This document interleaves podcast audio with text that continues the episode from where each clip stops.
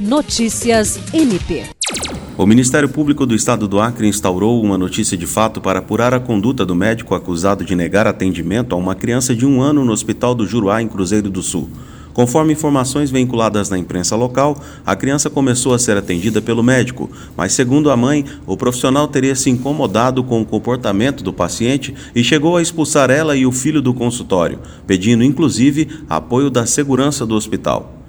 Em caráter preliminar, foram determinadas providências para a coleta dos elementos probatórios, bem como foram expedidos ofícios à direção do Hospital do Juruá, solicitando a ficha funcional do médico e ao Conselho Regional de Medicina, a fim de confirmar a instauração de procedimento ético em desfavor do profissional. William Crespo, para a Agência de Notícias do Ministério Público do Estado do Acre.